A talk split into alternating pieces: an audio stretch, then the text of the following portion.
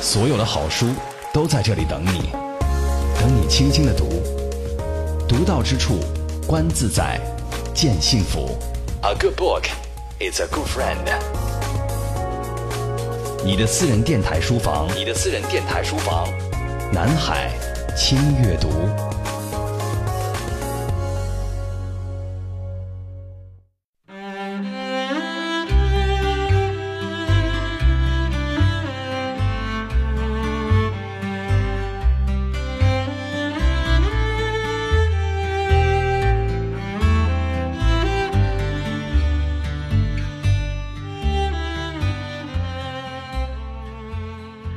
读到之处，乐在其中。欢迎各位收听本期的轻阅读，我是周薇，代表编辑丁旭，感谢各位的守候。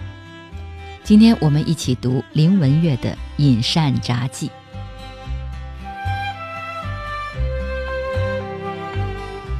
一九五七年，二十五岁的林文月与画家郭玉伦先生结婚。这位年轻美丽的大家闺秀，在结婚以前，从未有过烹饪料理的经验。甚至连厨房都很少进去。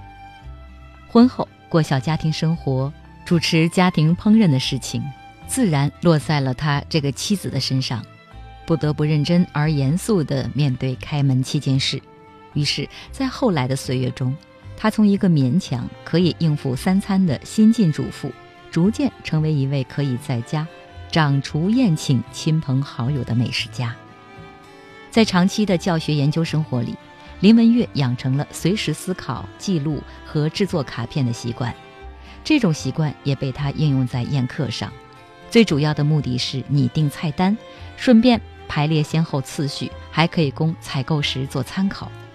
他还会在卡片上记录日期和客人的名字，这是为了避免亲戚朋友来做客，每次都吃到同样的菜肴，而是有一些变化尝鲜的欢喜。很久以后，翻着那些卡片上的宴会记录，飞逝时光里的温存记忆，提醒他聚散变化的无奈。于是，他从中选取了十九道菜，写成《饮膳札记》，记录歌烹临灶的经验，兼记亲友宴饮欢聚的珍贵点滴。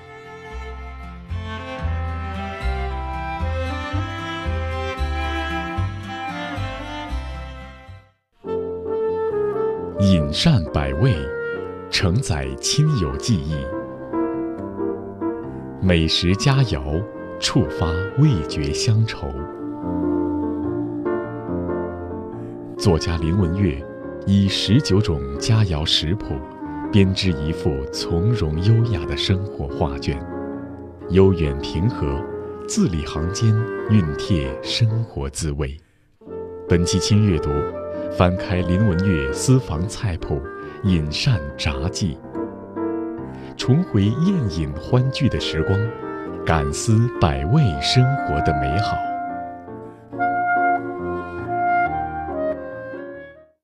林文月出生于上海日本租界，直到一九四六年才从上海回到故乡台湾居住。他第一次听说芋泥这道闽南甜点，是在上海的儿时。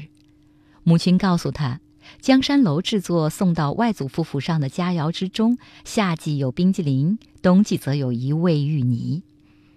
芋泥甜而油腻，今天的人们看来并非健康食品。林文月刚学会做芋泥的时候，常常制作，而且分送给母亲和舅舅。来自东北的舅母不太能忍受闽南的这种甜点，而舅舅虽然食量不多。但是略略品尝之后，大概也想起了自己的年轻往事吧，于是笑着对外甥女说：“就是这个味道，你外婆最爱吃的，你母亲和姨妈也喜欢。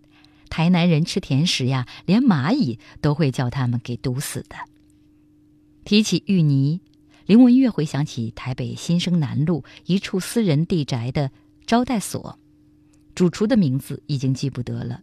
只记得大家叫他孙厨，难以忘记的是他所烹调的地道福州菜，尤其是每当宴席末尾端上桌来的甜点芋泥。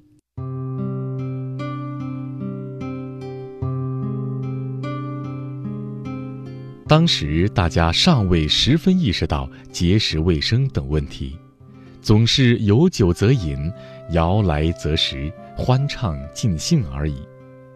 师长之中，台静农先生与孔德成先生不是甜品，乃是个人饮食习惯，与年纪健康殊不相关。至于郑谦先生和徐世英先生，则偏好甜食。徐世英先生教我们声韵学，他患有先天性严重近视，但上课都不需看教学资料，学问深藏于脑中。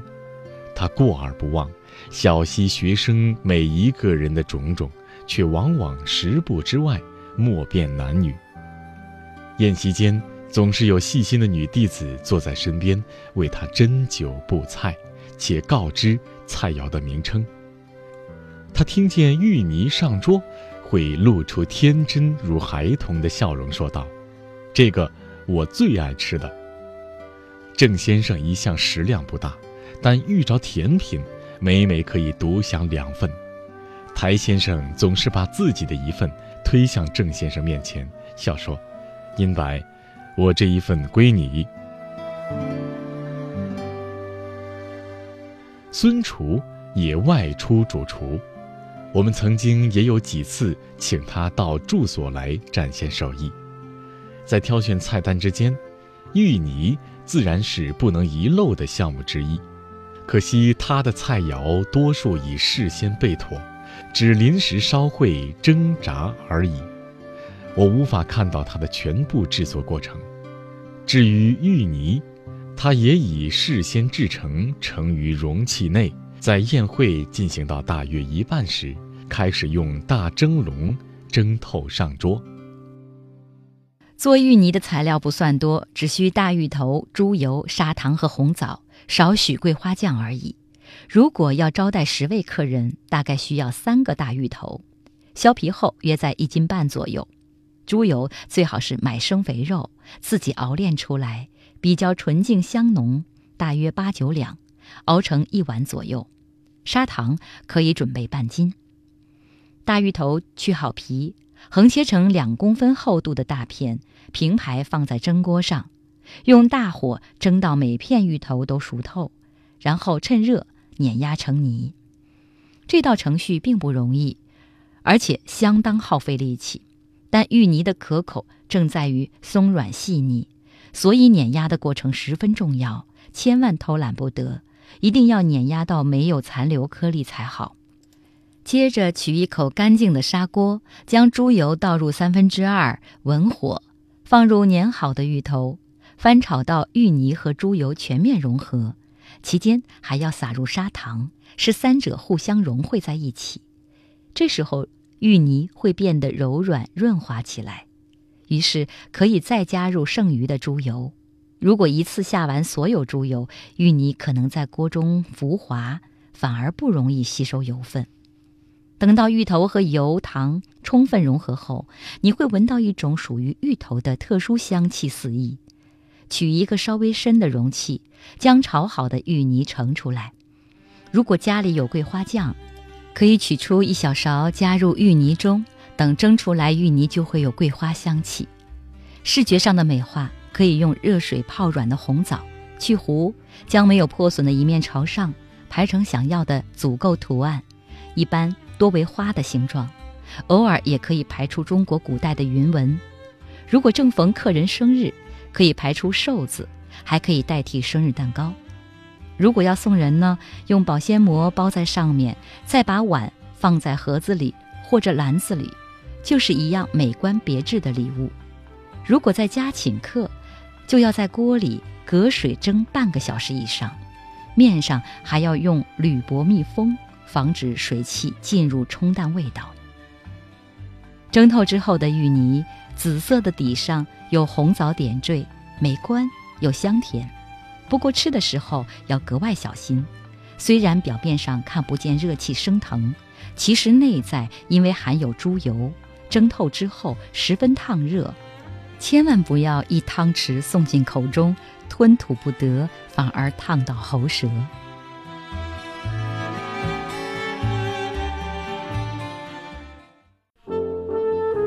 饮膳百味，承载亲友记忆。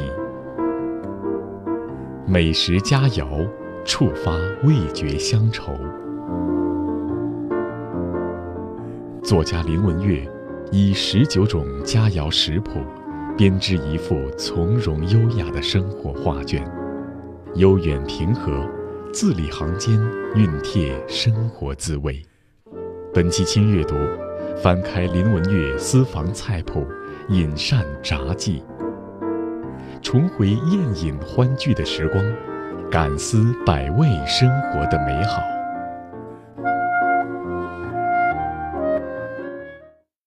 虾，无论海虾或河虾，大概是水产中极其鲜美的一种食物。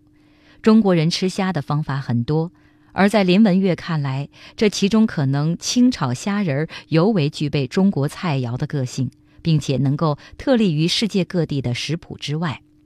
他记忆中，台中火车站前的江浙馆子沁园春有一道无人比拟的清炒虾仁儿，最是美味，令人难忘。那炒出来的河虾，只只如指甲般大小，色味相俱佳，几乎每一桌都会点一盘。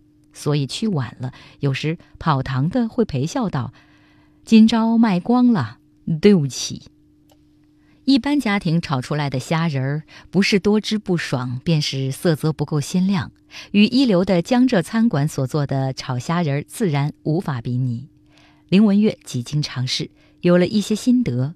烹制鱼虾最忌素材不新鲜，买回来的虾连壳带头用水快速冲洗，然后放在容器中，尽量沥去水汽，然后才是去头剥壳。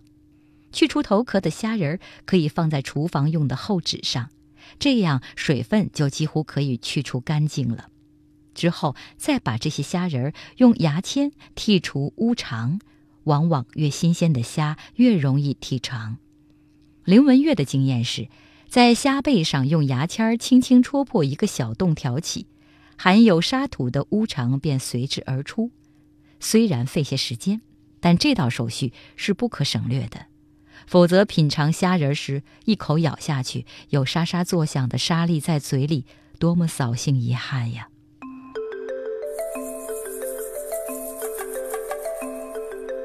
处理干净的虾仁儿，要盛放在一个宽口的中型碗内，等待配合佐料。通常我会依序放入盐及微量的味精。我做菜时无法规定佐料的分量。每个家庭的口味轻重有别，而且烹调的菜肴分量亦不同，只能套句俗语“酌量”而已。至于其间的咸淡，端赖慧心与经验了。又有人忌讳味精，我则以为有时微量的味精确实可以提高味觉。将切得十分细碎的葱末与姜末一小撮放入碗内。滴上些许的绍兴酒、炒菜油及香麻油，麻油的作用在于提升浓馥的效果，而佐料之中的油分则可令虾仁儿看来鲜亮。最后再撒一点胡椒粉与太白粉，太白粉使炒出来的虾仁儿不至于干涩，但过多则往往令盘中黏黏糊糊，既不美观，又欠爽口。所以分量的拿捏颇为重要，宜在若有若无之间耳。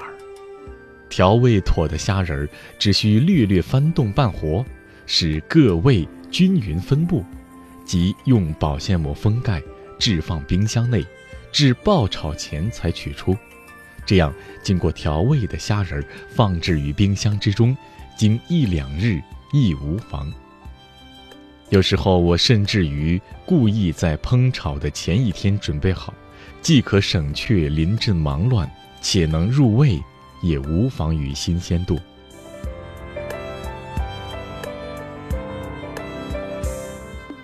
虽然已经拌了许多炒菜油和麻油进去，但炒虾仁的时候，锅里的油依然不宜少。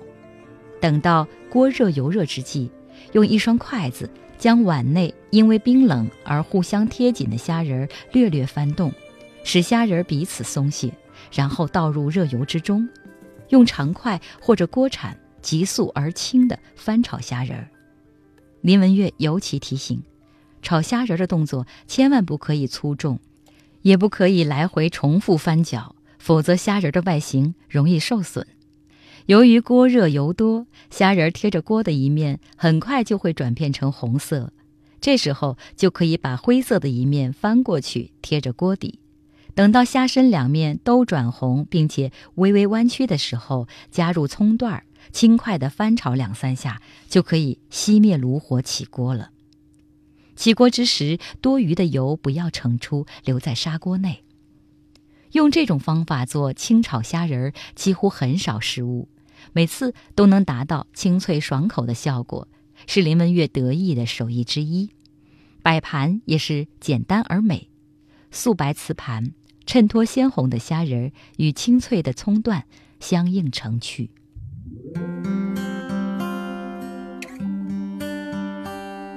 小时候，你想要什么？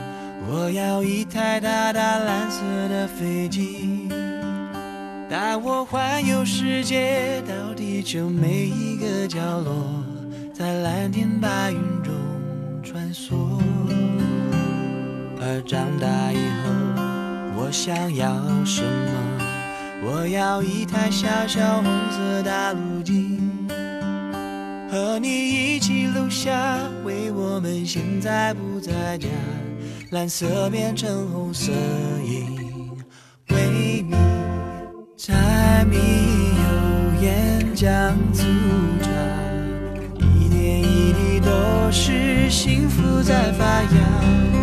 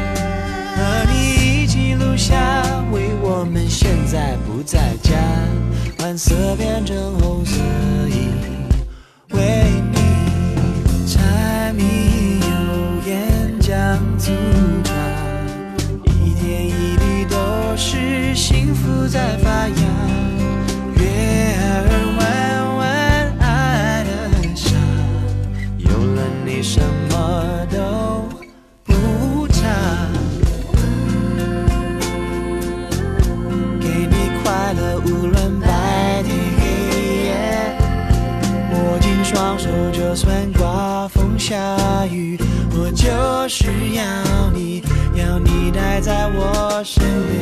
保护你直到永远。嗯，柴米油盐酱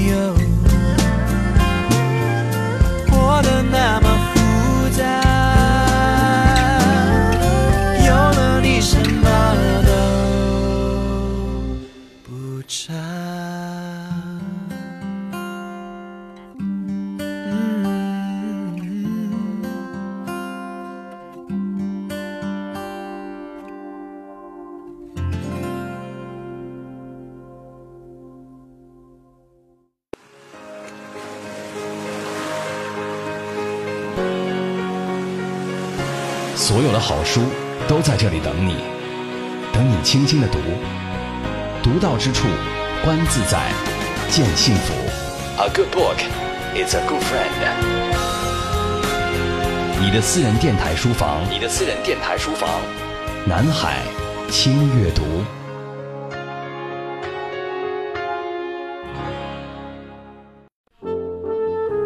饮膳百味，承载亲友记忆；美食佳肴，触发味觉乡愁。作家林文月以十九种佳肴食谱，编织一幅从容优雅的生活画卷，悠远平和，字里行间熨帖生活滋味。本期轻阅读。翻开林文月私房菜谱，饮膳札记，重回宴饮欢聚的时光，感思百味生活的美好。《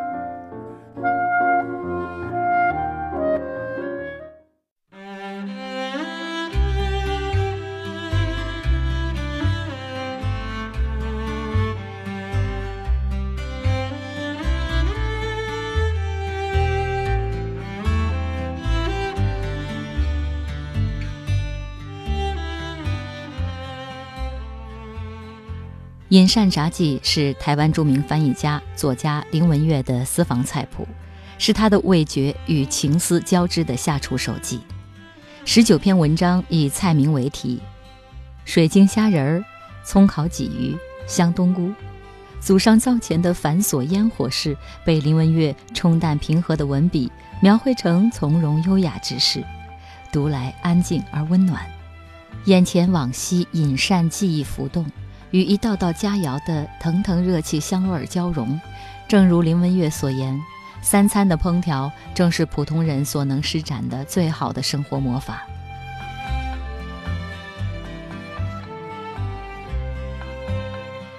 卤蛋是很受中国人欢迎的一味家常菜吧？然而，我们认识的卤蛋大约都是一样的，没什么特别讲究的，其貌不扬的。林文月从前也以为卤蛋就是卤蛋，从小吃到大，都是一成不变的形貌和味道。不过偶然在美国遇到了一位大陆的青年，他才知道原来卤蛋可以是如此形貌特异、味道有别的。他给这种与众不同的卤蛋起了一个美丽的名字——水晶卤蛋，因为它的蛋心晶莹呈金黄色，蛋白由外到里棕褐色逐渐淡化。到蛋心附近却几乎近似于白色，这道别致的卤蛋的做法和一般的卤味差不多，用卤汁慢火炖煮而成，只不过制作过程稍微讲究而已。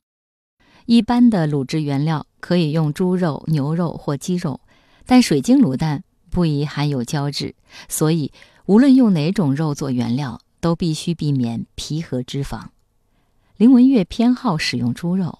或者猪肉和鸡肉混合，混合的猪肉和鸡肉取用两斤，去皮切成大块，放进锅里，加入深色酱油、料酒、黄砂糖和葱姜，用中火烧开。十五分钟后，再徐徐注入清水，稍微腌过肉类就可以了。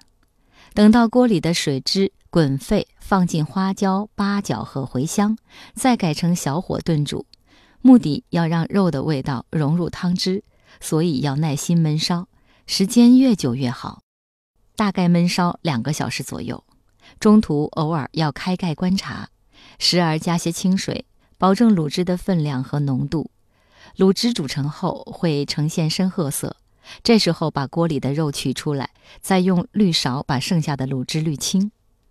一般家庭里，鸡蛋收藏在冰箱里。做卤蛋之前，要先取出来，让蛋恢复到自然温度之后，再放到锅里，用冷水煮。卤火宜用小火，渐渐开到中火。等到锅里的水沸腾之后，六分钟就可以关火了。这时候把鸡蛋小心取出来，浸在冷水中，让它们急速冷却。这样煮出来的鸡蛋，蛋白部分已经煮熟凝结，里面的蛋黄却还没有熟透。呈现半溶的状态。鸡蛋冷却后，取出来沥干剥壳，然后轻轻放进卤汁里浸泡。卤汁不可以滚热，否则鸡蛋会再被加热，蛋黄就会变熟发硬。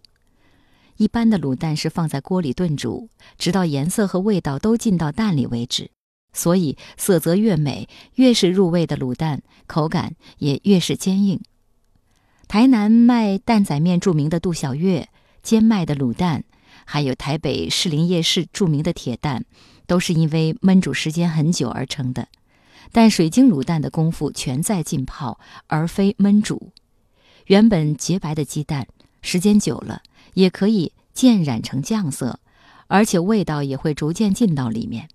因为最好浸泡上一夜，所以卤汁不要放进冰箱里，否则卤汁结成肉冻就不能浸泡到蛋里了。这样的卤蛋要对半抛开，才能显示出它的特色。但因为蛋黄没有凝固，有点像溏心皮蛋，所以剖的时候用棉线比用刀好。而用棉线剖分水晶卤蛋的方法，在林文月看来。也颇有几分原始趣味。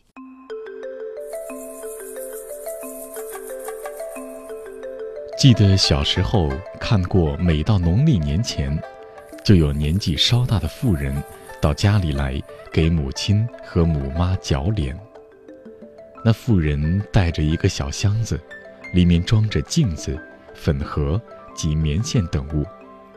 母亲坐在她的对面，脸上洗尽脂粉。他便在母亲光洁的脸上铺些白粉，用一根稍长的棉线，一头咬在齿间，剩余的部分缠绕在左手指间，另一部分则控制在右手指上，就那么熟练的一紧一松，把眉际、唇上和额前的汗毛连根拔起。那样子被拔出汗毛是挺受罪的吧？可是母亲似乎一点儿也不觉得疼痛，往往还会打盹儿小睡。等他睡醒时，脸上便整齐光洁，好漂漂亮亮的过年了。用棉线抛开蛋的动作，有些像记忆中妇人为母亲绞脸的手势，也是取一根较韧的棉线，一头咬在齿间，左手小心捧取，仍然颇软的卤蛋。右手抓住线的另一头，瞄准蛋的中央部位，将线在内位置上面环绕一圈，轻轻一拉，蛋就在左手掌上整齐完好的分为两半了。每回我做这个动作的时候，脑际总是一次又一次的浮现童年观察母亲脚脸的景象，虽有一种说不出的甜蜜的感觉荡漾着。抛成两个半面的蛋，那金黄色的蛋心油融融，而蛋白部分则由里到外渐成褐色。找一个绿色或橘红色类暖色系的盘子，排列十个，用不着其他的陪衬，本身就构成了非常令人喜悦的图案。而十只则又因为柔软润滑且入味。也是可口受欢迎的冷盘下酒菜肴。若干年前，我在西雅图华盛顿大学客座独居，当地的朋友们常邀约我参叙，令我排解寂寞，获得慰藉。有一回客中做主，我于简陋的租界房屋宴请大家，采用自助餐的方式做了一些菜肴招待，其中便有一道这样的水晶卤蛋。看来十分晶莹可爱。华大经济系的马逢华教授吃了两枚后说：“医生吩咐我每天只能吃一个蛋，可是这个卤蛋太好吃，我再吃一枚，超过半个大概没关系吧。”至今我犹记得马教授说话时那种顽童式的表情。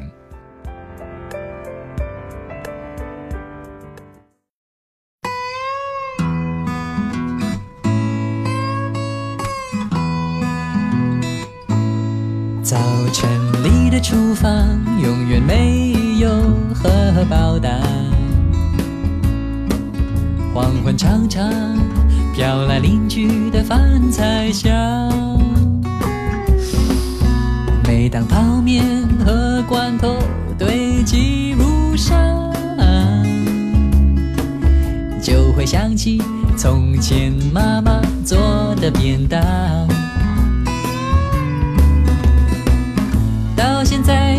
个人的日子还没习惯。朋友来总在厨房急得手忙脚乱。独处时又难免容易感到孤单，尤其是看见那些有待清晰的。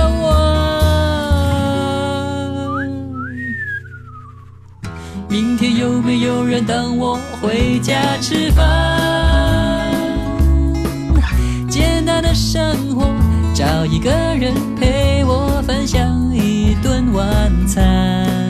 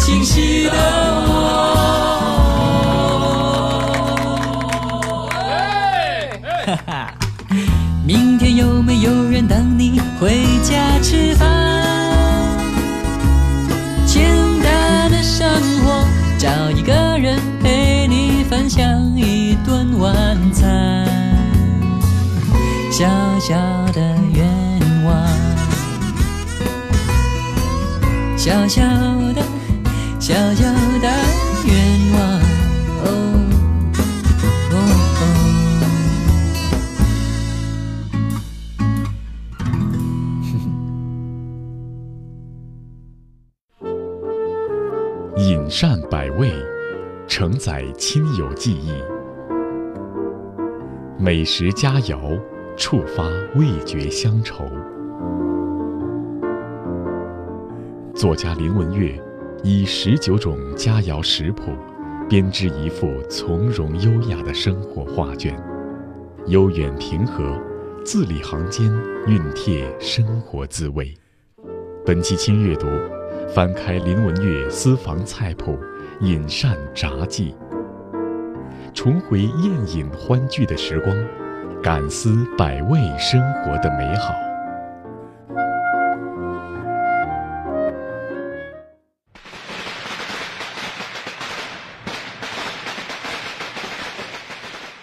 中国人的过年记忆往往是和美食联系在一起的。所谓年味儿，其中也有团圆饭桌上的滋味吧？那是家的滋味，爱的滋味，最最中国的滋味。进入腊月之后，街上应景的南北年货逐渐出现，于是很多家庭好似也受到了感染。厨房里，甚至房屋的各个角落，不知不觉堆积起干粮呀、糖果呀。林文月说：“虽然现在的生活已经无需我们特地为过年储备很多粮食。”可是中国人就是这样，喜欢家里充满食物，一家人团聚，吃吃喝喝，悠闲地过几天欢愉、慵懒而热闹的日子。过年要吃年糕，《地经景物略》记载，正月元旦要吃薯糕，曰年年糕。湖广书里说，元旦除了放爆竹，还要吃糕，俗称年糕。林文月的外祖父亚堂先生在《台湾通史》中记载。元旦人们会吃米丸，取团圆的意思。初三去郊外扫墓，祭品中会有年糕。不过中国幅员广袤，各地叫做年糕的食物不尽相同。江南人吃的多是用糯米做成的宽条状的宁波年糕，而广东闽南的人们则习惯吃一种用萝卜丝和上好大米混合做成的萝卜糕。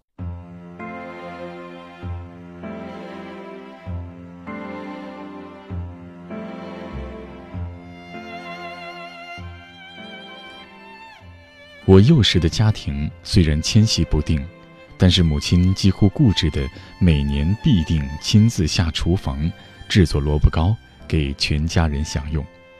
所以我们在上海过年，并不随同上海人吃宁波年糕；在东京过年，也没有随同日本人吃大小二团糯米糕落成的镜饼，而所吃食的，便是用台语称呼“菜头果”的萝卜糕。只不过母亲制作的菜头果，是否即是台湾通史岁时所记的年糕？外祖父去世时，我仅四岁，无缘求证，是颇遗憾的事情。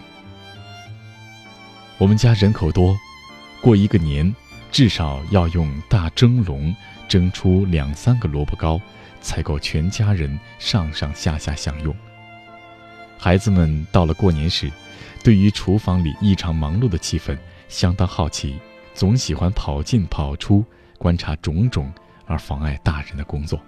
对此，母亲不甚高兴，紧张的娘姨们更会不耐烦地挥挥手说：“去去去，去外头白相。”不过，到了母亲年纪渐老的时候，却反而叫我们渐长的女孩子在一旁观看学习，甚至参与帮助。他说：“用心学吧，有一天我不在了，你们才会自己做。”母亲过世以后，我果真在自己的厨房里，依年少时的记忆，每年腊月岁末时，便会紧张忙碌起来。制作萝卜糕的手续相当繁复，而且素材的种类多，用量又大，往往会把厨房摊放的到处都是东西，米汁和萝卜丝，更恐怕稍一不小心被人碰到。我终于体会童年时期为什么被娘姨们挥手赶出厨房的道理了。萝卜糕是家人团聚的年夜饭不可缺的，而农历年中日往往在二十九日，所以我们从小习惯跟着父母称除夕为二九冥。制作萝卜糕的时间最好在二九冥前两天，以避免与烹调其他菜肴冲突而添加忙碌。太早制作，则又恐放置久而失去新鲜味。过去做萝卜糕需要提前一天买好鲜米和萝卜，头天晚上淘好米，浸泡在水里，第二天清晨把水沥干，送到附近的豆腐店，请人磨成米浆，再把变得浓稠的米浆放进米粉袋子里，再压上重物，把米浆中多余的水分挤出来。现在的城市里已经很难找到一家老式的豆腐店了，于是林文月只好买袋装的米粉，好在省时又省力。需要注意的是，水要徐徐地注入，不可以太急。同时用筷子把水和米粉搅拌均匀，稍稍发硬就可以了。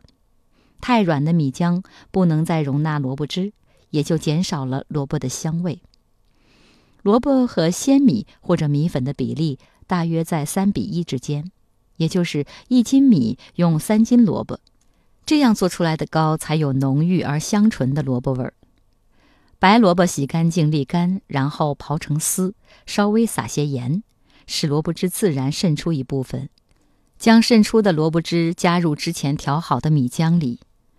原本母亲教林文月的是台式萝卜糕的做法，后来结了婚，她又学了丈夫家乡的潮州式萝卜糕。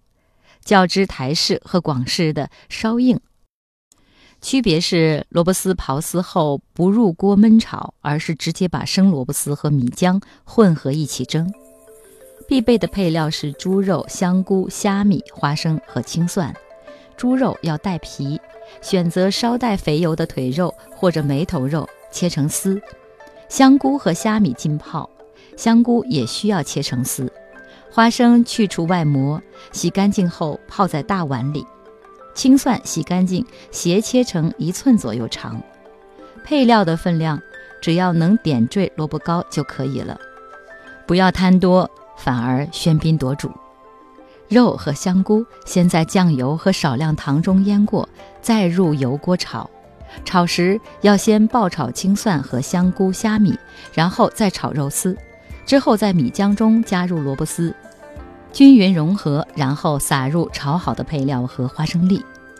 炒配料的汤汁和油也要全部倒进其中。潮州人吃萝卜糕会把椭圆形的萝卜糕切成片状，油煎后沾着辣酱油来吃，因此萝卜糕需要捏成椭圆形状上锅蒸。蒸时要用大火，而且要盖紧锅盖，谨防漏气。为了美观起见，盛好萝卜泥后，可以把预先留的肉丝、香菇、虾米和花生等撒在表面。如果把筷子插进糕里，不会粘黏，而且能闻到浓郁的萝卜香气，就表示已经蒸好了。其实想吃萝卜糕，无需等到过年，在港式茶楼就可以点到，有些市场中也有。费神费时去做萝卜糕的林文月说：“他在找母亲的滋味。”虽然已经略微改变了母亲所做的萝卜糕的滋味，但在节庆日重复母亲往昔的动作与动作情景间，回忆某种温馨难忘的滋味。今天的微言絮语版本的轻阅读，跟大家分享的是台湾著名翻译家作家林文月的私房菜谱《饮膳杂记》，希望各位能够喜欢。我们下期再约。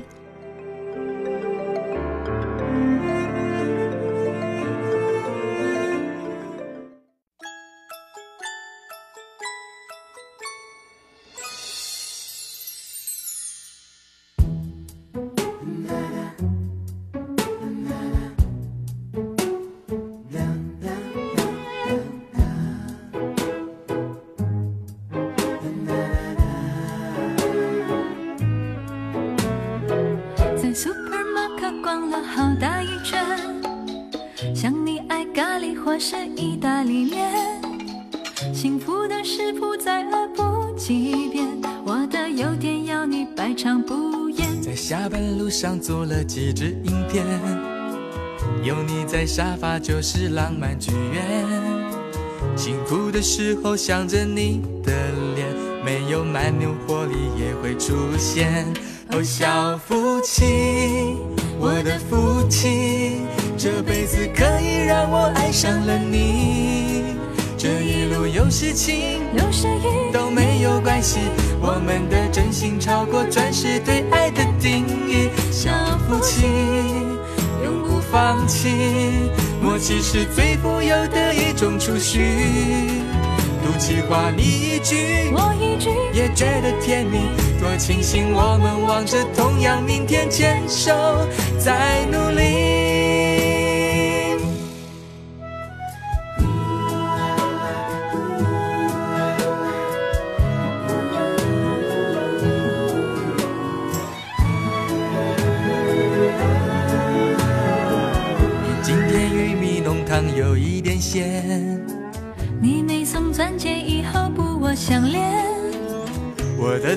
是你的，没有期限。曾勾牵我们逛地球一圈。我小夫妻，我的福气，这辈子可以让我爱上了你。这一路有时晴，有时雨，都没有关系。我们的真心超过钻石对爱的定义。小夫妻永不放弃，默契是最富有的一种储蓄。赌气话你一句，我一句，也觉得甜蜜。多庆幸我们望着同样明天，牵手在努力。哦，小夫妻，小夫妻，我的夫妻，可以让我爱上了你。这一路有事情。有时雨都没有关系，我们的真心超过钻石对爱的不放弃，默契是最富有的一种储蓄。不气话你一句，我一句，也觉得甜蜜。